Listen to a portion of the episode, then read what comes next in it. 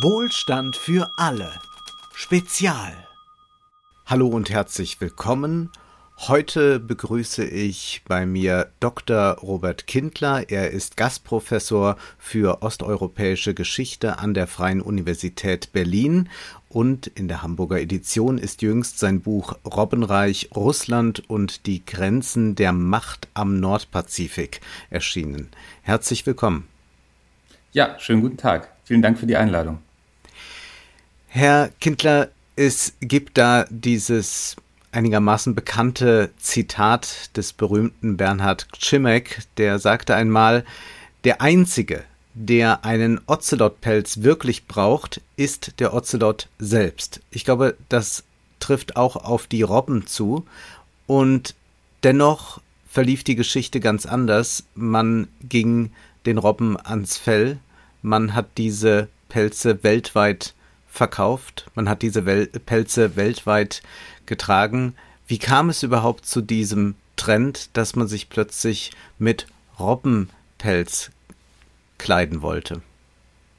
Ja, das ist in der Tat eine sehr interessante Geschichte. Also, die nicht alle, nicht alle Robben ähm, haben eine Haut, wenn sie so wollen, oder ein Fell, das überhaupt zum Pelz taugt. Bestimmte Robben haben das aber, die sogenannten Fell- oder Pelzrobben, die leben einerseits ähm, auf der Südhalbkugel und äh, dann gibt es eine Art, die im Nordpazifik heimisch ist. Und diese Tiere ähm, haben mich interessiert. Diese Tiere haben mich interessiert, weil sie ähm, in der ähm, Mitte des 19. Jahrhunderts zu einem globalen Phänomen geworden sind. Die sind auch schon vorher gejagt worden. Wir kommen darauf sicherlich noch, aber ähm, in der zweiten Hälfte des 19. Jahrhunderts gibt es bestimmte technologische ähm, Innovationen. Ähm, man kann diese Fälle auf neue Art und Weise bearbeiten. Man kann sie färben. Sie kriegen so eine ganz satte schwarze Farbe und vor allen Dingen ähm, gibt es eine Veränderung des Modegeschmacks. Ähm, in äh, Westeuropa insbesondere und in Nordamerika fangen Menschen plötzlich an, ähm, Kleidungsstücke zu tragen, Mäntel zu tragen, wo die Haare nach außen gerichtet sind, wo man sozusagen das Fell zeigt. Und ähm,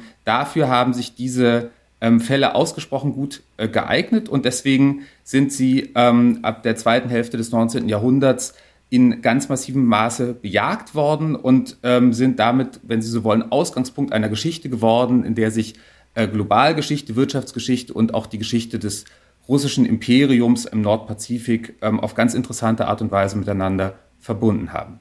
Und diese Geschichte erzählen Sie auf spannende Weise auf 400 Seiten und es ist eine Geschichte, die zunächst einmal da angesiedelt ist, wo man selten hinschaut, nämlich in der Peripherie. Vielleicht können Sie ein bisschen die Orte schildern, wo spielt sich eigentlich diese Tragödie ab. Denn es ist nicht nur eine Tragödie für die Robben, das kann man sich denken, sondern es ist auch eine Tragödie dann für die Einwohner dieser kleinen Insel, äh, zum Beispiel, wenn wir an die Aleuten denken. Es ist äh, sicherlich aber auch nochmal eine geopolitische Tragödie. Wo spielt diese Tragödie? Das Buch oder die Geschichte, die ich erzähle, nimmt ihren Ausgang in der Tat im Nordpazifik und genauer gesagt vielleicht in der Region, das können sich, glaube ich, alle vorstellen, einerseits zwischen Alaska und äh, der Halbinsel Kamtschatka. Und wenn Sie sich das ähm, auf der Karte vielleicht äh, vor Ihrem geistigen Auge vergegenwärtigen, dann ähm, stellen Sie fest, dass es also ähm, Kamtschatka und Alaska, dazwischen das Meer und dann ist da so eine Inselkette. Das ist so aufgereiht im Grunde sieht das aus wie eine Perlenkette. Das sind die von Ihnen bereits angesprochenen Aleuten-Inseln. Und ähm, diese Region hat ähm, seit der ähm, Mitte des 18. Jahrhunderts war das Teil des russländischen Imperiums. Das wissen sicherlich auch nicht alle Zuhörerinnen und Zuhörer. Russlands Expansion nach Osten, nach Sibirien, das kann man auch beschreiben als eine Geschichte der Jagd nach Pelztieren, also da waren Zobel insbesondere äh, von großer Bedeutung, kommt Mitte des 18. Jahrhunderts ähm, am Nordpazifik erstmal so ein bisschen zum Stehen. Dann ist im Grunde ganz Eurasien, wenn Sie so wollen, zumindest durchdrungen, wenn auch nicht erobert und wird auch vielleicht nicht beherrscht. Und dann ähm, fangen, ähm, gibt es Expeditionen, ähm, Reisen in den Nordpazifik und ähm, Alaska wird russisch. Das bedeutet, was bedeutet eigentlich Alaska wird russisch? Das bedeutet erstmal nichts anderes, als dass die Inseln, ähm, die dort im Nordpazifik sind, ähm, erobert werden, dass dort ähm, Jagd auf Pelztiere gemacht wird, insbesondere zunächst einmal auf Seeotter. Ähm, die waren erstmal viel relevanter als diese, als diese Robben. Und ähm, dann in der Mitte des 19. Jahrhunderts, 1867 ist das das zentrale Jahr, ähm, aus einer ganzen Reihe von Gründen, verkauft das russische Imperium ähm, Nord äh, Alaska an die Vereinigten Staaten. Das ist eine Geschichte, die wird immer wieder ähm, aufgenommen, wird immer wieder darüber erzählt. Ist das jetzt irgendwie ein Verrat gewesen? Was waren da die Motive dahinter und dergleichen mehr? Das alles sozusagen ist die Region, von der diese Geschichte ausgeht, weil dort diese Tiere gejagt werden und Sie haben das schon angedeutet, dann ähm, ist es einerseits etwas, was sich ähm, natürlich erzählen lässt als eine Tragödie für ähm, die Art. Ähm, es ist eine Tragödie und eine Katastrophe in vielerlei Hinsicht gewesen für die indigene Bevölkerung, die indigenen Bevölkerungsgruppen in dieser Region. Aber man könnte es auch erzählen als eine Geschichte, wenn Sie so wollen, ähm, die Teil ist der sogenannten ersten Globalisierung im 19. Jahrhundert. Es kommt die globale Welt hier in Ihrem Buch ganz groß vor und zugleich aber auch äh, die lokale Ökonomie. Wenn wir uns erstmal auf das Lokale konzentrieren, wie begann das mit der Robbenjagd? Also man hat gesehen, diese Robben erleben eine gewisse Nachfrage. Die indigene Bevölkerung kann damit wirtschaften, kann damit auch ein bisschen Außenhandel treiben, beziehungsweise wird dann ja auch sehr schnell von äh, gewissen Unternehmen oder äh, sehr mächtigen Beamtenfunktionären okkupiert. Ja, ähm, äh, es ist so, dass ähm, diese Tiere selbstverständlich schon ähm, gejagt worden sind. Ähm, zu äh, Zeiten der russischen Kolonialherrschaft. Ähm, vielleicht muss man da ein Wort dazu sagen, wie wird überhaupt ähm, russische Kolonialherrschaft organisiert? Ähm, Im Grunde ganz ähnlich, wie das etwa ähm, die Briten getan haben in Indien, indem sie nämlich eine Kolonialgesellschaft äh, gegründet haben. Also wenn Sie so wollen, eine, äh, ein Unternehmen, vielleicht nicht im modernen Sinne, das zweierlei Funktionen hatte, nämlich einerseits ähm, Ressourcen auszubeuten, die Kolonie zu wirtschaftlich äh, äh, auszubeuten und andererseits aber auch dort so eine Art Staatsersatz äh, zu sein. Und ähm, sozusagen diese, äh, dieses Unternehmen, diese russisch-amerikanische Kompanie, die geht natürlich mit dem Ende äh, des russischen Imperiums in der Region, ähm, geht die auch weg, verliert die ihre Funktion, wird aufgelöst. Und dann ähm, ist eine ganz interessante Situation, dass der russische Staat zieht sich zurück, der die Nordamerikaner sind, äh, wenn sie so wollen, als äh, Staat nicht schnell genug da und dann kommen privatwirtschaftliche Akteure in die ähm, Region und wir können eine ganz interessante Situation beobachten ähm, um 1870, dass sich dort relativ schnell ein ähm, Unternehmen etabliert, die ähm, Alaska Commercial Company, die ähm, auf ähm, interessante Art und Weise einerseits das Monopol über dieses Geschäft mit den Robbenfällen ähm, ähm, äh, sozusagen etablieren kann und andererseits zumindest in Teilen so etwas wie ähm, eine Staatsersatzfunktion ähm, einnimmt. Das ist, die das ihren ist Sitz aber in San Francisco hat. Die ihren Sitz in San Francisco hat, ganz genau. Es ist ein amerikanisches Unternehmen, das ähm, auf beiden Seiten des Nordpazifiks agiert. Mhm. Und wenn wir nochmal einen Schritt zurückgehen zu dieser russisch-amerikanischen Kompanie, äh, das heißt, wir haben es äh, mit einem Expansionsdrang seitens Russlands zu tun.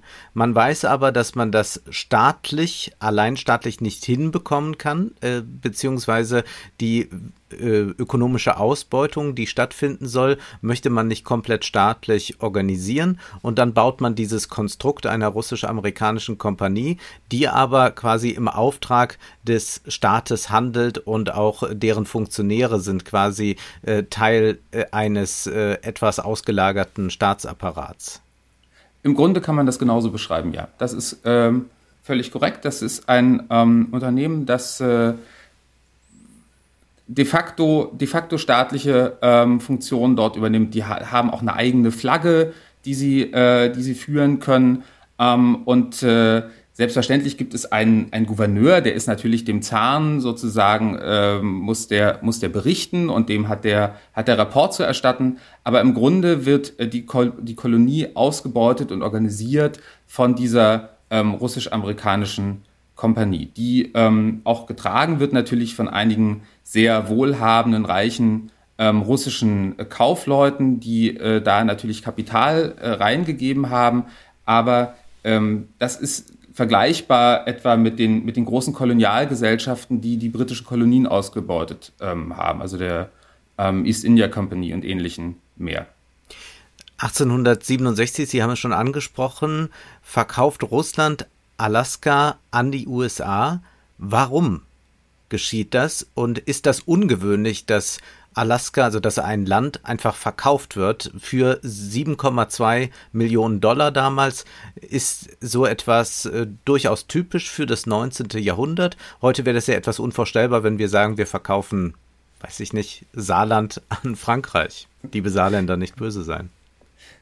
Äh, in der Tat ist es etwas, was im 19. Jahrhundert gar nicht ungewöhnlich ist. Also die äh, Geschichte der Vereinigten Staaten von Amerika ist auch eine Geschichte der ähm, Territorialkäufe. Also ähm, Alaska ist da nicht das einzige Beispiel, wohl aber das umstrittenste gewesen. Also wenn wir an die ähm, inneramerikanische, US-amerikanische Diskussion denken, ähm, da gab es viel Kritik, weil niemand so richtig ahnte oder wusste, was man mit diesem äh, Landstrich nun eigentlich sollte, weil weder die Goldvorkommen waren da entdeckt, noch die späteren ähm, Erdölvorkommen äh, und dergleichen mehr.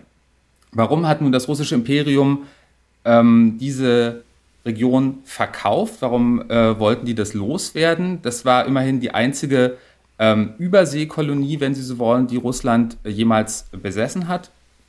Und da liegt auch schon das Problem, das war nämlich im Grunde militärisch nicht zu verteidigen. Der äh, Krimkrieg äh, Mitte der 1850er Jahre der auch in einer ganz kleinen, äh, eher marginalen Episode im Nordpazifik äh, geführt worden ist, hat, äh, hat äh, der Regierung in St. Petersburg, also der russischen Hauptstadt damals, vor Augen geführt, dass ähm, Nordamerika, also Alaska, militärisch nicht zu verteidigen ist. Zweitens, und das ist ganz wichtig in diesem Zusammenhang, waren die ähm, damals interessanten ökonomischen Ressourcen weitgehend erschöpft. Das waren die bereits vorhin angesprochenen Seeotter, die ähm, über viele Jahrzehnte sehr intensiv bejagt worden sind und dann äh, deren Bestände weitgehend erschöpft waren, sodass das auch ökonomisch nicht mehr besonders interessant war, sodass diese ganze Kolonie im Grunde ein Zuschussgeschäft äh, gewesen ist. Und ähm, vermutlich hätte es sogar schon eher diesen Verkauf gegeben, also vor 1867, wenn nicht sozusagen der amerikanische Bürgerkrieg in Anführungszeichen dazwischen gekommen wäre.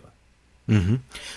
Nun hat sich ja dieser Kauf gelohnt, das darf man wohl sagen, und sicherlich auch, weil man dort auf Robbenjagd gehen konnte und das durchaus erfolgreich. Wie wichtig ist dieser ökonomische Faktor? Wie kann man den auch benennen, dass man sagt, naja, da wurden nicht nur ein paar Robben gefangen und die wurden dann verkauft und ein paar Pelze sind daraus gemacht werden, sondern das hat ja einen hohen äh, ökonomischen Stellenwert.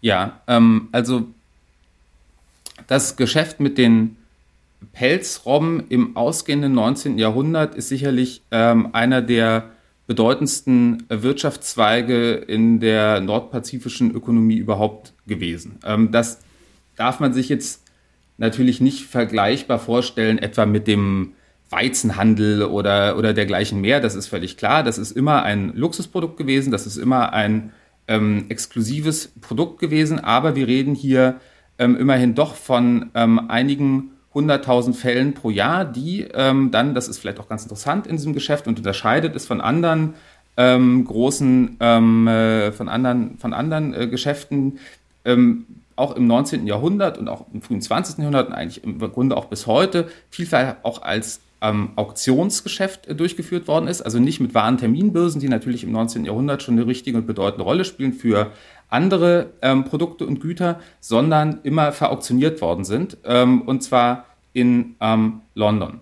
Dieses äh, Geschäft ist, äh, ist ähm, besonders relevant in den 1870er, 1880er Jahren, also auch zu einer Zeit, in der die ähm, erste Globalisierung im Grunde ihren äh, Höhepunkt erlebt hat. Nun haben Sie gerade schon gesagt, London als wichtiger Platz, wo gehandelt wird.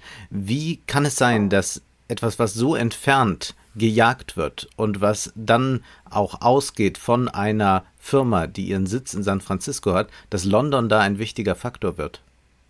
Ähm, das hat was mit, der, mit den Infrastrukturen des Rauchwarenhandels zu tun. Also Rauchwaren sozusagen behandelte Fälle. Äh, die, ähm, der globale Rauchwarenhandel konzentrierte sich traditionell an bestimmten Orten. Und einer der wichtigsten oder der wichtigste Handelsplatz überhaupt ist ähm, traditionellerweise London gewesen. Ähm, auch schon deutlich äh, vorher. Wir haben dann eine sehr ähm, ausgefeilte Industrie, auch die sich daran, die sich daran anlagert. Vergleichbar wichtige Handelsplätze sind etwa Leipzig gewesen. Ähm, in äh, Russland ähm, gab es für Pelzrobbenfälle interessanterweise keinen großen Markt. Und ähm, ich hatte ja schon gesagt, das, das Rauchwarengeschäft ist eins, das ähm, nicht mit, mit Warenbörsen statt funktioniert und auch nicht funktioniert mit äh, Termingeschäften, sondern die Händler gucken sich die Ware an. Das heißt, ähm, auch diese Geschäfte funktionieren so, dass dort regelmäßig Bör ähm, Auktionen stattgefunden haben, zu denen die Händler aus Europa angereist kamen, die Ware in Augenschein nahmen und dann eben boten und ihre ähm, Geschäfte machten. Deswegen ähm, ist äh, London der zentrale Ort und dort wurden auch die Preise gemacht. Also alles sozusagen, der gesamte Welthandel ähm, orientiert sich an den Londoner Preisen im ausgehenden 19. Jahrhundert. Nun ist die Alaska Commercial Company nicht der einzige Akteur in diesem Spiel, sondern immer wieder geht es in ihrem Buch auch darum, dass andere versuchen mit zu partizipieren an diesem Geschäft, unter anderem auch Wilderer, beziehungsweise oftmals verschwimmt die Grenze, inwieweit eigentlich diese Jagd, die da vorgenommen wird, rechtmäßig ist und inwieweit nicht. Und vielleicht können Sie uns auch noch ein bisschen mit äh, hinzunehmen, wie, wie Japan da eine Rolle spielt.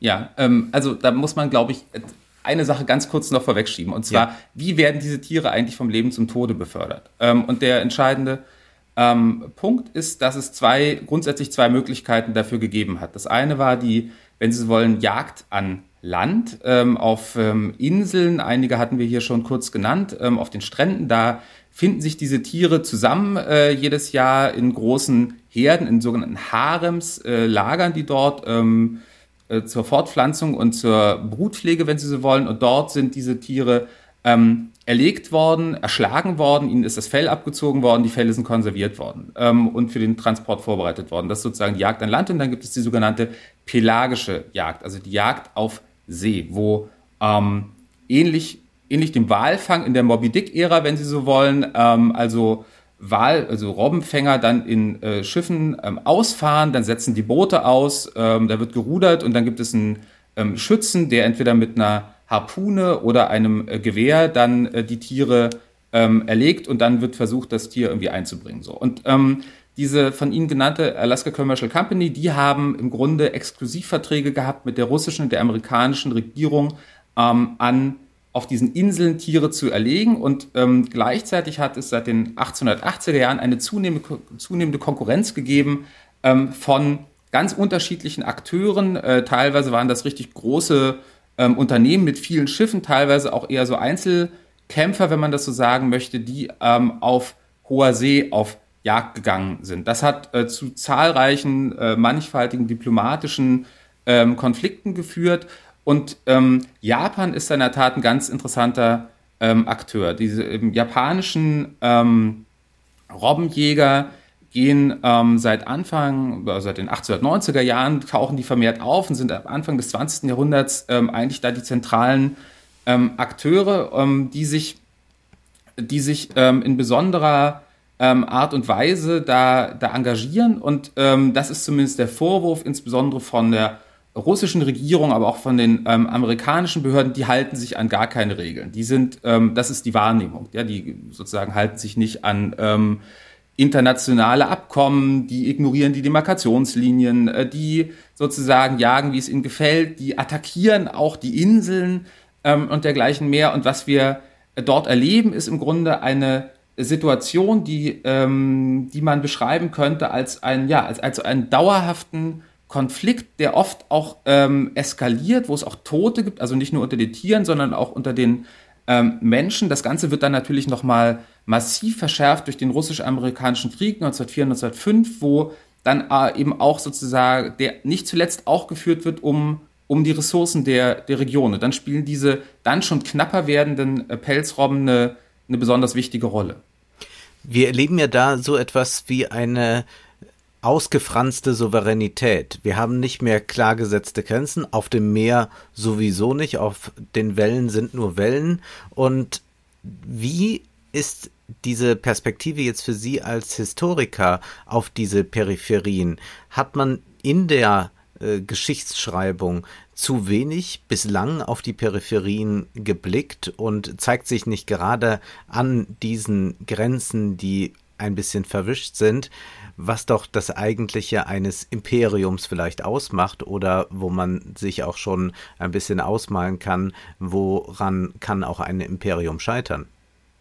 Ja, ähm, also wir können auf gar keinen Fall sagen, dass sich die Geschichtswissenschaft zu wenig für Grenzen, Grenzräume, imperiale Peripherien ähm, interessiert hat. Das wäre ähm, in der Tat nicht, nicht seriös, das so zu sagen. Was wir aber äh, sagen können, ist, äh, dass insbesondere diese nordpazifische Peripherie wenig Aufmerksamkeit bislang äh, gefunden hat. Ähm, das hat eine ganze Reihe ähm, von Gründen. Aber viel interessanter ist, glaube ich, der zweite Teil ähm, Ihrer Frage, nämlich diese interessante Beobachtung, dass äh, sich in diesen Grenzräumen äh, zeigt, dass die Demarkationen, die man auf oder die Linien, die man auf Karten gezeichnet hat, die dort eingezeichnet sind, ähm, relativ wenig konkrete Bedeutung haben. Und das ist etwas, was ähm, in der Tat für die Geschichtswissenschaft, für die Beschäftigung nicht nur mit dem russischen Imperium, sondern auch mit anderen äh, von besonderer ähm, Bedeutung ist nämlich die Frage, was heißt das eigentlich in so einer Grenzregion, wo unterschiedliche Akteure mit unterschiedlichen ähm, Interessen ähm, aufeinandertreffen? Wer setzt sich da eigentlich durch und was bedeutet es eigentlich für die Frage, äh, welches Imperium oder welcher Staat, welche Akteure eigentlich das Sagen haben, wer ähm, kann seinen Herrschaftsanspruch, ähm, aber auch seinen Anspruch oder seine Bedürfnisse an bestimmte Ressourcen eigentlich durchsetzen und zu welchen Bedingungen. Und das ist sozusagen das, was mich auch an diesem Buch oder an diesem Thema so besonders interessiert hat, nämlich zu schauen, wie sich das verändert im Laufe der Zeit. Über einen Zeitraum von gut 100 Jahren schaue ich mir das intensiv an. Und dann stellt man eben fest, dass ähm, da eine interessante Doppelentwicklung ähm, immer wieder dazu beobachten ist. Nämlich einerseits haben wir ähm, eine relative Schwäche, ähm, in diesem Fall des russischen Imperiums. Da fehlt es an Leuten, da fehlt es an Institutionen, da fehlt es an Akteuren, da fehlt es an Geld natürlich. Ähm, dort kommen andere rein. Also zum Beispiel die von uns jetzt schon angesprochene Alaska Commercial Company. Ähm, japanische Unternehmen äh, tauchen, dort, tauchen dort auf und versuchen, ähm, sich zu etablieren. Und dabei, damit verbunden ist aber immer auch die Frage, nicht nur, was bedeutet das in ökonomischer Hinsicht, sondern was bedeutet das auch für den Herrschafts- Anspruch. Und da kann man äh, sehen, dass, das, ähm, dass der Begriff der ähm, ja, fragmentierten Autorität oder fragmentierten äh, Souveränität vielleicht ganz hilfreich ist, um diese ähm, teilweise etwas ähm, schwierige Gemengelage zu fassen. Das heißt, wir können da nicht äh, von äh, einem Primat des Politischen sprechen, aber auch nicht des Ökonomischen, sondern es ist so eine Vermischung von beidem. Ja, das trifft es, glaube ich, ganz gut. Ähm, das ist eine, das ist eine, glaube ich, ganz äh, richtige Beobachtung, die Sie hier machen, dass nämlich ähm, beide ähm, Elemente oder beide Dimensionen hier zusammenkommen und wir dann ähm, sehen, dass äh, das auch so ein bisschen konjunkturabhängig ist, was nämlich, ähm, was nämlich dann sozusagen die Oberhand äh, gewinnt. Und ähm, interessanterweise hört aber auch in Zeiten, in denen naja, das ökonomische Interesse an dieser Region immer weiter zurücktritt, ähm, weil zum Beispiel bestimmte Ressourcen erschöpft sind, die ähm, besonders attraktiv waren, ähm, hört sozusagen diese Verquickung nicht auf, sondern bleibt dauerhaft, ähm, bleibt dauerhaft präsent. Ich möchte eine kurze Stelle zitieren, da schreiben Sie über die Robbenpopulation folgendes. Schätzungen für die frühen 1880er Jahre gingen davon aus, dass sich in dieser Zeit jährlich zwischen 700.000 und 2 Millionen Robben auf den Kommandeurinsel befanden. Zehn Jahre später hatte sich ihre Zahl bereits auf knapp 65.000 Tiere reduziert und im Jahr 1911 zählten Wissenschaftler nur noch rund 8500 Tiere. Je nachdem, welchen Ausgangswert man zugrunde legt, war dies ein Rückgang von mehr als 99 Prozent. Auf den Pribilow-Inseln gab es Ende des 18. Jahrhunderts ungefähr 2,5 Millionen Pelzrobben. Manche Autoren sprachen auch von bis zu 4 Millionen Tieren. Im Jahr 1911 waren es hingegen nur noch rund 215.000 Exemplare, ein Rückgang von mehr als 90 Prozent. Das ist eine unglaubliche Ausrottungsgeschichte, die Sie da erzählen. Und es gibt ein paar Seiten, ich gestehe, die habe ich ein bisschen überflogen, weil mir die Schilderungen zu drastisch waren, wie es den Robben an den Kragen geht. Was erzählt uns das über die Globalisierung im Sinne von Ausbeutung einer natürlichen Ressource?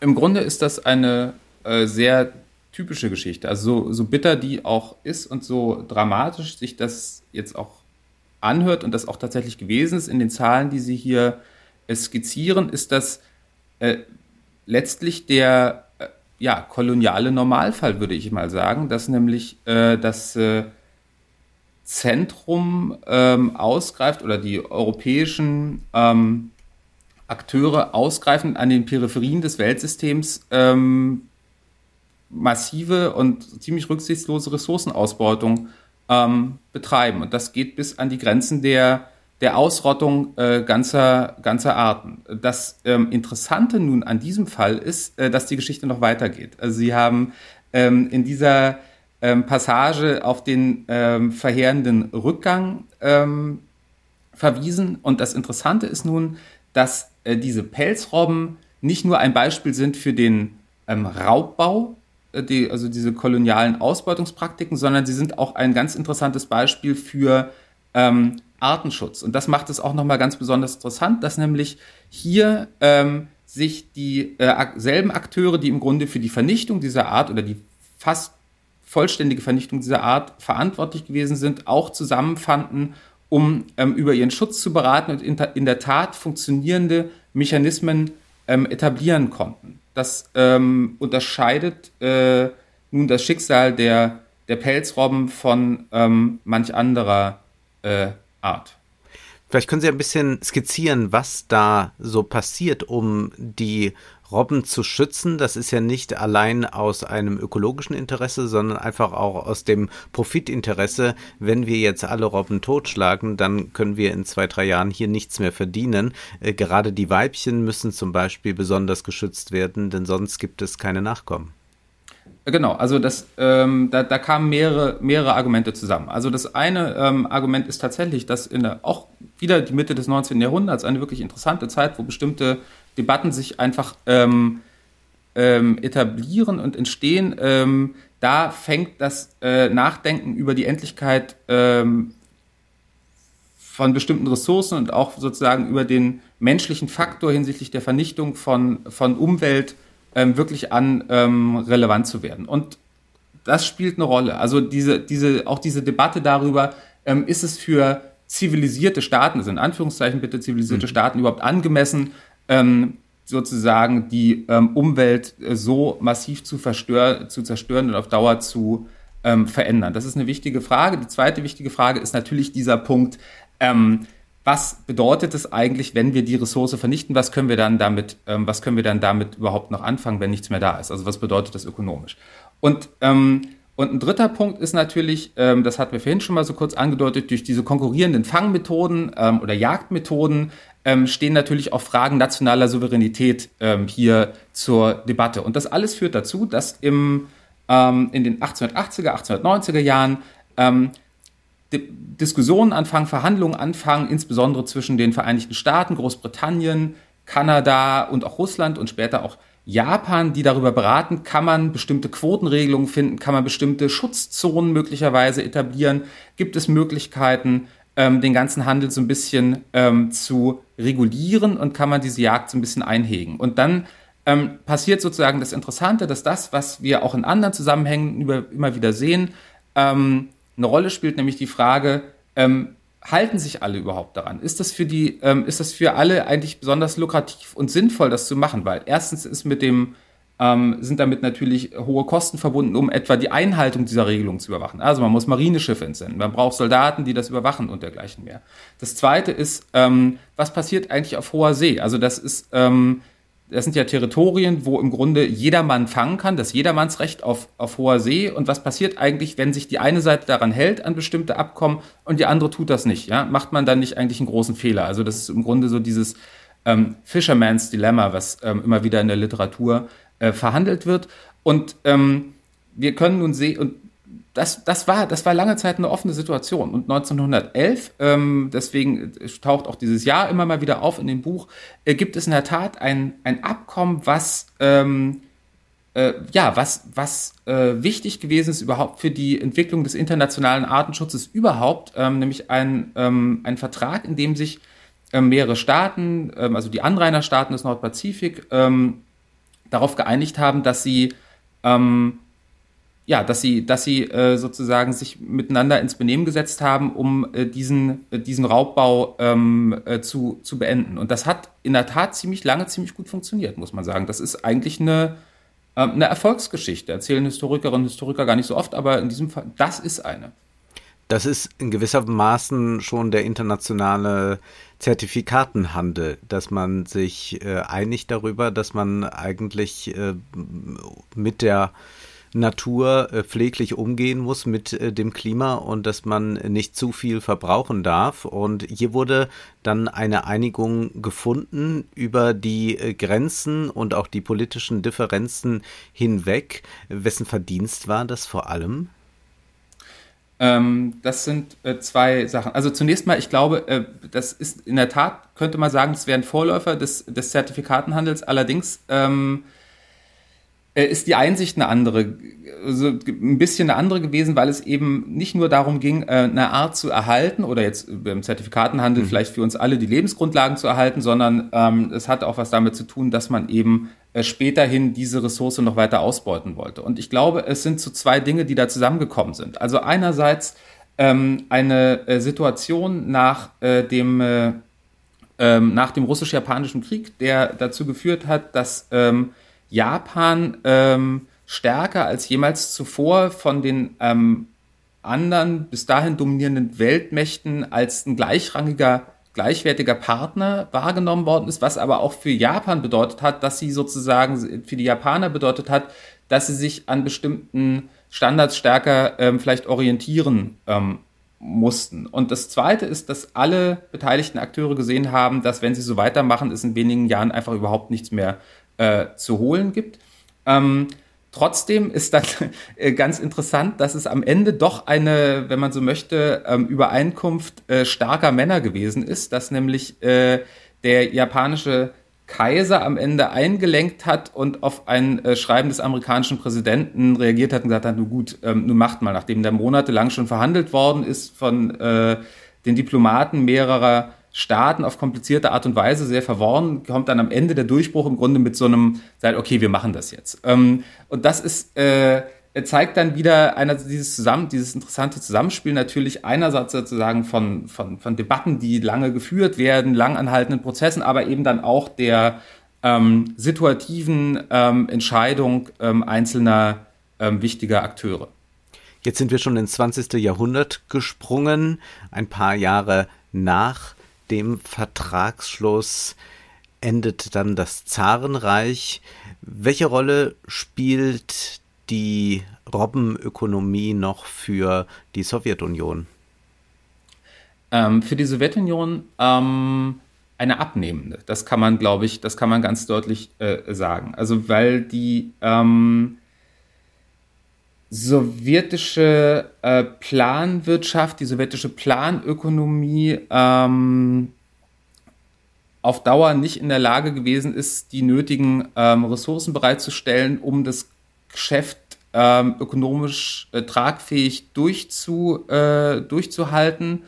Ähm, es hat auch so ein bisschen gefehlt an, ähm, ähm, ja, an wissenschaftlicher Begleitung. Also da ist vieles von dem, was gewusst wurde, waren im Grunde Wissensimporte ähm, auch äh, von äh, aus den aus den USA und teilweise auch aus ähm, aus anderen Regionen und vor allen Dingen ähm, sind andere, sind andere Aspekte äh, wichtiger geworden in der Region. Also ähm, mit der ähm, Entwicklung äh, von ähm, Fischtrawlern, also diesen schwimmenden äh, Fabriken, ähm, rücken auch nochmal die ähm, Fischbestände des Nordpazifik nochmal ganz anders in den Vordergrund. Ähm, der Walfang äh, spielt eine ähm, wichtigere Rolle und diese ähm, Robbenherden, Robbenbestände, auf die die Sowjetunion überhaupt Zugriff hat, das war auch ein relativ überschaubarer Teil, ähm, verlieren, verlieren nach und nach doch an, doch an Bedeutung.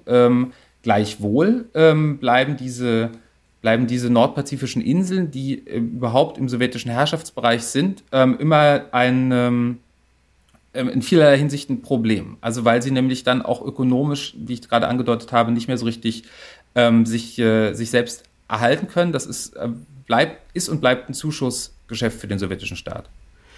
Und man kann ja bei all dem Geld, das gemacht wurde mit diesen Pelzen, doch sagen, dass es nie ein solch wichtiger Faktor war, dass Russland sich äh, bemüht hätte, eine Infrastruktur wirklich auf den äh, Kommandeurinseln aufzubauen. Also dass man tatsächlich sagt, äh, man äh, hat nicht nur eine gewisse Verfügungsgewalt darüber, sondern dass man sagt, das ist jetzt auch ein Stück unseres Staates, um den wir uns ganz besonders kümmern müssen. Es ist ja nicht so, dass da eine prosperierende Landschaft entstanden ist, oder? Also es ist mir immer so ein bisschen unklar, inwieweit sich überhaupt das alles, also auch dieser äh, ganze geopolitische politische Konflikt, den man über Jahrzehnte da geführt haben, den die verschiedenen Länder auch geführt haben, in, inwieweit sich das wirklich gelohnt hat im ganz ökonomischen Sinne jetzt gedacht? Ähm, es lohnt sich im ökonomischen Sinne in ähm, bestimmten Momenten ist das ein unglaubliches Geschäft gewesen. Das mhm. Problem ist aber, dass ähm, dass ähm, sozusagen das auf Dauer zu stellen ähm, erhebliche Investitionen gefordert hat, die das alles wieder aufgefressen haben. Also ich habe das vorhin schon so ein bisschen angedeutet. Also mhm. ähm, Bevölkerungen müssen versorgt werden. Ja? Das heißt, sie müssen jedes Jahr Schiffe in abgelegene Regionen bringen. Sie brauchen also dafür ähm, verlässliche Infrastrukturen, die implementiert werden. Ähm, sie benötigen ähm, Marineschiffe, die patrouillieren müssen, um etwa Wilderer, also sogenannte Wilderer, ähm, abzuhalten. Die ähm, Frage ist auch mit den steigenden Ansprüchen des Imperiums und insbesondere der Sowjetunion an ähm, sich selbst, also was zum Beispiel den Umgang mit indigenen Bevölkerungsgruppen ähm, angeht, die nicht allein als so eine Art Arbeitssklaven, Helotenbevölkerung gesehen wird, sondern äh, die möglicherweise auch als ähm, Menschen gesehen werden, dann die die, die ein Anrecht haben auf bestimmte Services oder auf Bildung und dergleichen mehr, ja, die also sozusagen von, von der Arbeitsbevölkerung zu Untertanen werden sollen oder gar zu Staatsbürgern. Ähm, all das ist mit Kosten und Investitionen verbunden, die dann auch auf Dauer äh, natürlich gestellt werden müssen. Und das ähm, hat immer zu großen Problemen geführt. Gleichwohl, und das ist das Interessante, das ist ein Zuschussgeschäft gewesen über weite Strecken. Gleichwohl aufgrund der exponierten Lage dieser, dieser Inseln und sozusagen deren, ähm, deren Situierung an, ähm, an so, so eine Art Kreuzpunkt sozusagen der Imperien oder der, der Reiche sozusagen auf so eine Art Präsentierteller im Nordpazifik, ähm, hat äh, insbesondere das russische Imperium, auch die Sowjetunion, immer großen Wert darauf gelegt, dass da auch Repräsentanten des Staates sind. Also das unterscheidet zum Beispiel diese Inseln stark von in entlegenen Küstenregionen, da Chukotka und so, wo über tausende Kilometer kein Beamter ist und vielleicht mal zwei Soldaten stehen, die ähm, höchst unklare ähm, ähm, höchst unklare Loyalitäten ähm, aufweisen. Und mhm. das, das ist da schon anders. Also das heißt, ähm, und das ist sozusagen diese interessante Spannung, dass da irgendwie immer einerseits versucht wird, ähm, Präsenz zu zeigen, sich sozusagen zu ähm, als, als starker Staat zu inszenieren und gleichzeitig ähm, klar war, dass die Kosten, die damit verbunden sind, ähm, auf Dauer nicht tragbar sind. Wobei die natürlich gemessen an vielen anderen ähm, Aufwänden und imperialen ähm, ähm, Repräsentationskosten natürlich letztlich lächerlich äh, gewesen sind. Und das zeigt natürlich auch, es ist eine entlegene Peripherie, es ist sozusagen der Rand des Imperiums, es ist sicherlich nicht die Region, äh, die jetzt äh, im, im, Zentrum der Aufmerksamkeit ähm, äh, gestanden hat, zu keinem Zeitpunkt. Aber gerade das macht es natürlich auch wiederum so besonders interessant, weil sich da eben auch ähm, unabhängig von großen politischen ähm, sozusagen Zäsuren dann ähm, Entwicklungen beobachten lassen. Und Machtpolitik muss ja nicht immer nur ökonomisch vernünftig sein. Das können wir ja äh, laufend und auch derzeit beobachten. Und dann ist man verwundert, wenn man einen Artikel von Ihnen liest für äh, die Plattform Geschichte der Gegenwart.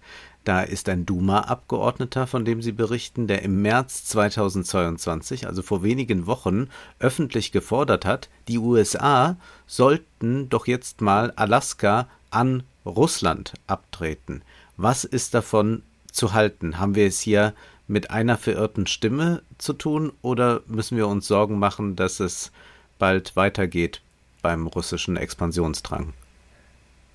Äh, ich glaube, so, ernsthafte Sorgen müssen wir uns nicht machen. Also, dass jetzt ähm, Russland anfängt, einen ähm, Konflikt mit den USA vom Zaun zu brechen, um Alaska äh, sozusagen zurückzuholen, in Anführungszeichen, ist unwahrscheinlich. Aber es ist auch keine verirrte Stimme. Also ganz im Gegenteil, sondern ähm, seit vielen Jahren kann man ähm, in russischen ähm, Blogs, ähm, teilweise auch in Buchpublikationen und anderswo immer wieder die These äh, lesen, dass, dass bei diesem Geschäft nicht alles mit rechten Dingen zugegangen ist, dass es ähm, da ähm, Betrug gegeben habe und dass im Grunde die ähm, Region ja doch zu Russland äh, gehöre. Also das ist keine, keine in dem Sinne originelle oder neue Forderung, sondern reiht sich an einen längeren äh, Diskurs. Und natürlich ist das Interesse ähm, ähm, äh, gewachsen in dem Maße, in dem natürlich klar geworden ist, dass Alaska ähm, keineswegs nur ähm, ein vereistes, totes Land gewesen ist, sondern äh, vielmehr eine Region mit ganz erheblichen und ganz gravierenden ähm, Rohstoffvorkommen und Ressourcen. An die man jetzt äh, bald ganz gut rankommen wird, wenn das mit dem Klimawandel so weitergeht. Auf jeden Fall. Allerdings, äh, auch bis jetzt kommt man ja schon ganz gut ran. Nicht? Also wenn man jetzt äh, daran denkt, wie die ähm, USA dort ähm, nach, nach Öl und Gas äh, bohren und das auch sehr erfolgreich ja schon tun seit langer Zeit. Das ist jetzt kein, ähm, das ist ja jetzt keine besondere Überraschung, aber ähm, die Frage ist einfach, äh, und natürlich, Sie haben völlig recht, ähm, in dem Sinn, in dem Moment, in dem ähm, das äh, Eis in der Arktis weniger wird, in dem sich äh, die klimatischen Verhältnisse verändern, wird sicherlich auch Alaska ähm, mittelfristig nochmal eine andere geostrategische Bedeutung ähm, erlangen und auch diese ähm, sehr periphere, sehr abgelegene Region, ähm, mit der ich mich in diesem Buch beschäftigt habe, möglicherweise nochmal auf andere Art und Weise ins ähm, Bewusstsein einer breiteren Öffentlichkeit ähm, rücken, wenn man nicht zuletzt auch an die ähm, Veränderung der Handelswege denkt, die natürlich durch dieses Meer ähm, dann, dann führen werden. Also wenn der einst mal die Routen entlang der russischen ähm, Arktisküste tatsächlich schiffbar sind, dauerhaft schiffbar sind ähm, und das tatsächlich eine, ähm, eine Tran Transport, Transportverbindung ähm, ist ähm, von China etwa nach, nach Europa, dann werden, wird auch der Nordpazifik nochmal auf andere Art und Weise in, ein, in das Bewusstsein der breiteren Öffentlichkeit äh, treten. Nun würde ich gerne noch mit Ihnen ganz kurz über Ihr Fach sprechen und wie sich da vielleicht äh, einiges verändert hat oder vielleicht ist es auch eine Entwicklung, die schon länger anhält. Sie erzählen zum einen die Geschichte einer Ressource, so kann man es mal bezeichnen, also dieser Robbenpelze und zum anderen erzählen Sie auch eine Globalgeschichte.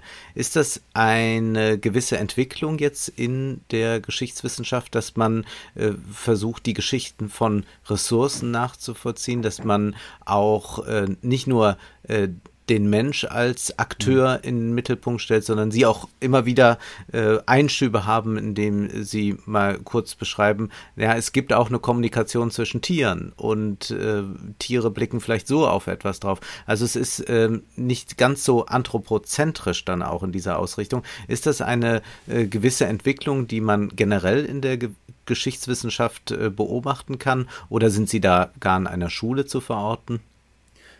Ähm, also zwei Dinge. Also zunächst mal glaube ich, der erste Teil ihrer Beobachtung, dass äh, Geschichte nicht mehr äh, nur geschrieben wird in äh, nationalen Containern, sondern ähm, ob man das jetzt als Globalgeschichte beschreibt oder als transnationale Geschichte, das ist, ähm, das ist in der Tat eine Entwicklung und ein Trend, den wir, glaube ich, in den letzten 20 Jahren mhm. ähm, zunehmend beobachten können. Und die ähm, Geschichte Osteuropas oder des russischen Imperiums oder auch der Sowjetunion ist da vielleicht so ein ganz klein bisschen ähm, später dran, ähm, aber umso vehementer ist das in den letzten Jahren ähm, der, der Fall gewesen. Also es gibt eine ganze Reihe von von Studien, die auf ganz unterschiedliche Art und Weise versuchen, diese Bezüge ähm, herzustellen und ähm, das auf eine sehr produktive Art und Weise auch getan haben. Also in dieser Hinsicht würde ich sagen, ist, ähm, ist dieses Buch durchaus Teil eines größeren äh, Trends, der,